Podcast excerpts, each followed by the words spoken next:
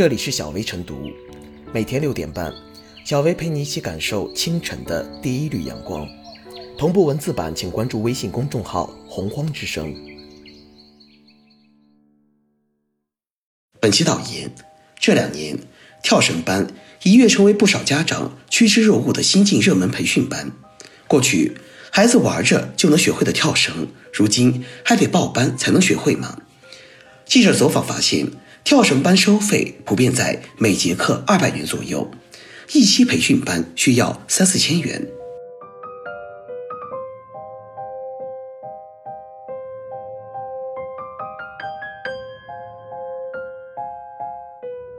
别让千元跳绳班收割教育焦虑。在国人记忆里，跳绳应该算是没多大技术含量和无师自通的体育项目。无论是跟爸妈学，还是跟小伙伴一起玩，都不愁学不会。但就是这么个简单活动，如今却成了一些校外辅导机构办班牟利的商机选项，而家长们趋之若鹜的跟风，又助推此类培训的市场火爆。不过，在笔者看来，花钱报班学跳绳实在没这个必要。如同其他课程的办班学习一样，跳绳培训班走红的背后，也不无家长们功利心态和教育焦虑。根据新版国家学生体适健康标准，跳绳项目不仅有各年级一分钟跳绳数量的男生女生标准，而且还是小学各年级的必考项目，按照达标要求分出及格和满分的不同等级，跳绳成绩占到体育总成绩的百分之十至百分之二十。更为关键的是，跳绳成绩还事关学生的评奖、评优和升学。如果要想评上好儿童或者三好学生，就必须达到体育总成绩在九十分以上的优秀等级。即使语数英三科全是一百分，体育不及格或者是良好，就会失去评选资格。也正是跳绳等级在体育成绩乃至学业成绩中占有举足轻重地位，才引发家长们对跳绳项目的关注与焦虑，尤其是。随着体育课程逐步被纳入中考成绩，这种焦虑感愈发凸显。应该说，相较于过往单纯给孩子报各种文化课、艺术课培训班的做法，逐渐增加篮球、乒乓球、游泳等运动类项目的比重，凸显了家长对孩子身体健康的在意与倾斜。这的确不失为一种观念进步。不过，正如一些业内专家和学校老师的善意提醒。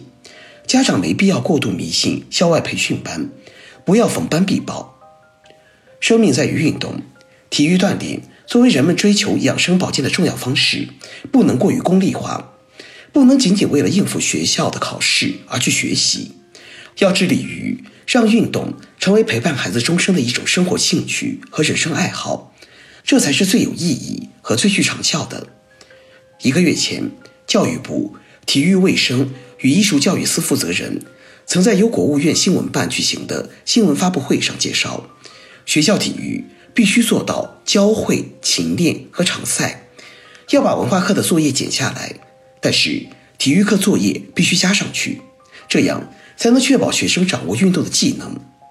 这就向社会传递出体育课作业应成为常态的强烈信号。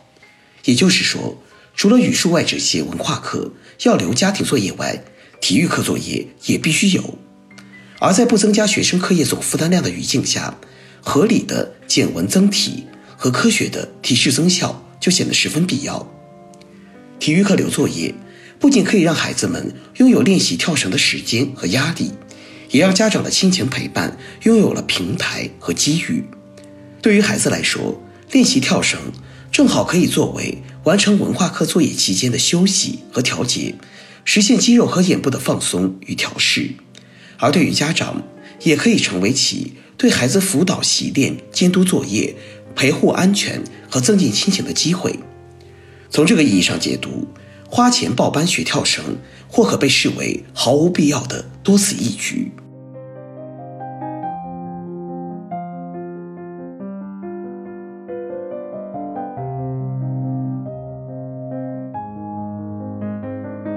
别让逢班必报抹杀了孩子锻炼的乐趣。在很多过来人的印象中，对于天性喜欢蹦蹦跳跳的孩子而言，跳绳可谓是小菜一碟。两三个小伙伴，一小片空地，就可以欢快地跳起来。一桩轻松加愉快的小事，何以竟然也需要通过报班解决？孩子玩着就能学会的跳绳，如今还得报班才能学会吗？就差吃饭睡觉也培训了，家长需要报父母堂，国人的攀比心理。透过网友的戏谑调侃，不难感受到跳绳培训班背后的应试思维。跳绳尽管只是一种极其普通的运动，但对孩子们身心发育成长却起着重要作用。除了对孩子的关节肌肉发育、心血管系统、呼吸系统的发育和协调能力、灵敏能力提升等有帮助，科学的跳绳训练还可以促进骨骼生长，一定程度上有增高的可能性。益处良多，简便易行，锻炼娱乐融为一体。正因如此，早在2014年，国家学生体质健康标准就将跳绳纳入其中，跳绳成了所有学校的标配。孩子开开心心跳个绳，真的有这么难？如果不参加专业竞技，跳绳并没有太高的技术含量，只要坚持练习，自然就会熟能生巧。即便是协调能力相对比较差的孩子，摆正心态。适当降低点要求，家长多陪同激励，一段时间之后，基本也不会有大问题。尤其对于年纪较小的孩子，在家长陪伴下进行亲子运动是最好的选择。运动培训班反而不是首选。但在现实中，一些习惯于竞争的家长，往往一听到有要求就紧张，在起跑线思维下，哪一项都不能有丝毫落后。一旦发现自家孩子，与同龄人相比存在差距，便会立马焦虑不已。孩子会跳绳的家长沾沾自喜，而孩子没学过跳绳的家长焦虑万分。报班成了落后家长们解决这一难题的途径之一。其实，如果孩子在跳绳方面真的遇到问题，家长最应该做的是冷静分析情况，进而寻求合理对策。但很多家长一遇到问题就想到培训班。以至于跳绳班近年来呈日益火爆之势，收费价格从三四百元到几千元不等。为了让孩子尽快学会跳绳，本无可厚非，但这种简单的事情也要交给专业的人来解决。某种程度上是家长在推卸责任。家长没必要过度迷信培训班，让运动成为陪伴孩子终生的一种兴趣爱好更为重要。如果异化为应付学校的考试而去学习，小心抹杀孩子锻炼的乐趣。相比于那点简单的技术，家长的陪伴鼓励不仅更重要，而且也是一种极好的亲子活动，却偏偏想着花钱买安心，令人无语。窥一斑而知全豹，跳绳只是小事，但逢班必报背后所折射的诸多问题，却足以引发深思。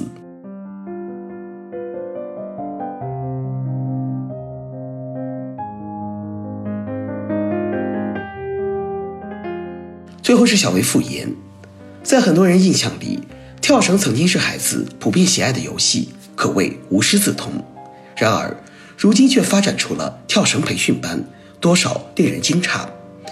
应对跳绳考核，催生出的跳绳培训班体现出了速成的急功近利，违背了体育考试的初衷，陷入了应试的焦虑，导致这种焦虑的集体无意识。既与升学为分数的导向有关，更与考试和教育两张皮，压力错位传导有关。考试是指挥棒，可倒逼学生更全面发展，有其善意所在。但在目标导向下，如何有教有育始终是关键。这既有赖于教育层面平衡好文化课与体英美之间、学校与家长之间的关系，更有赖于学校能够提供有质量的素质教育。补上短板，让学生的应试需求大部分能在校内满足。